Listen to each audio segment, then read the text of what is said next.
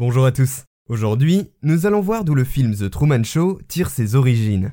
Porté par un Jim Carrey alors au fait de sa gloire, le film The Truman Show est réalisé par l'Australien Peter Weir et sorti en 1998. Il devient très vite un énorme succès commercial et critique, alimenté par un scénario puissant qui soulève de nombreuses problématiques aussi bien sociales et politiques que philosophiques. Avant toute chose, posons ici les bases de son concept. Une ville artificielle est construite pour être le décor d'un feuilleton diffusé en continu à la télévision. Tous les habitants de cette ville sont des acteurs, sauf un. Le personnage principal du film, Truman Burbank, interprété par Jim Carrey, est le seul à ignorer cette réalité factice. Vedette inconsciente d'un programme construit sur mesure pour l'unique divertissement des spectateurs qui le regardent, Truman Burbank va se rendre compte de cette fatalité qui le suit jusque dans les moindres détails de son quotidien et tenter d'en sortir. Le film, qui en apparence se comprend comme la critique d'une société de consommation prête à tout essayer, cache en réalité plusieurs strates de signification bien plus profondes, détaillées dans de nombreux articles scientifiques. Ainsi, c'est un fait, le scénario d'Andrew Nicole est un véritable succès, appuyé par la mise en image percutante de Peter Weir.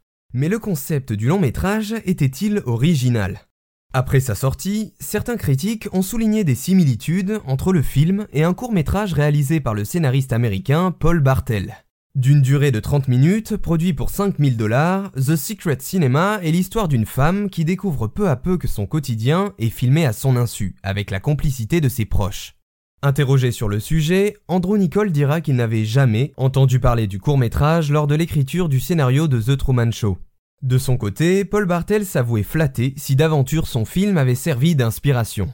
Mais il existe également deux autres sources potentielles d'inspiration au film. Dans la célèbre série télévisée de science-fiction La quatrième dimension, deux épisodes semblent se rapprocher du synopsis du long métrage de Peter Weir.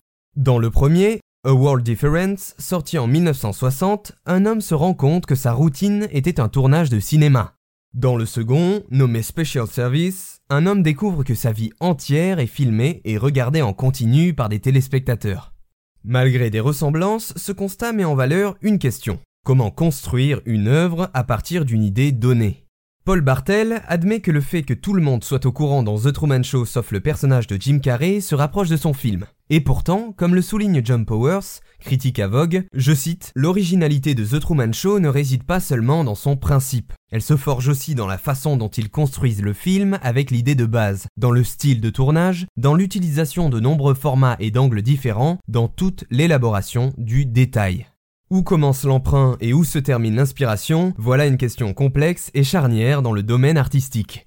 Quoi qu'il en soit, comme le suggère Paul Bartel, l'art est affaire d'appropriation et d'élaboration, et The Truman Show n'échappe pas à la règle.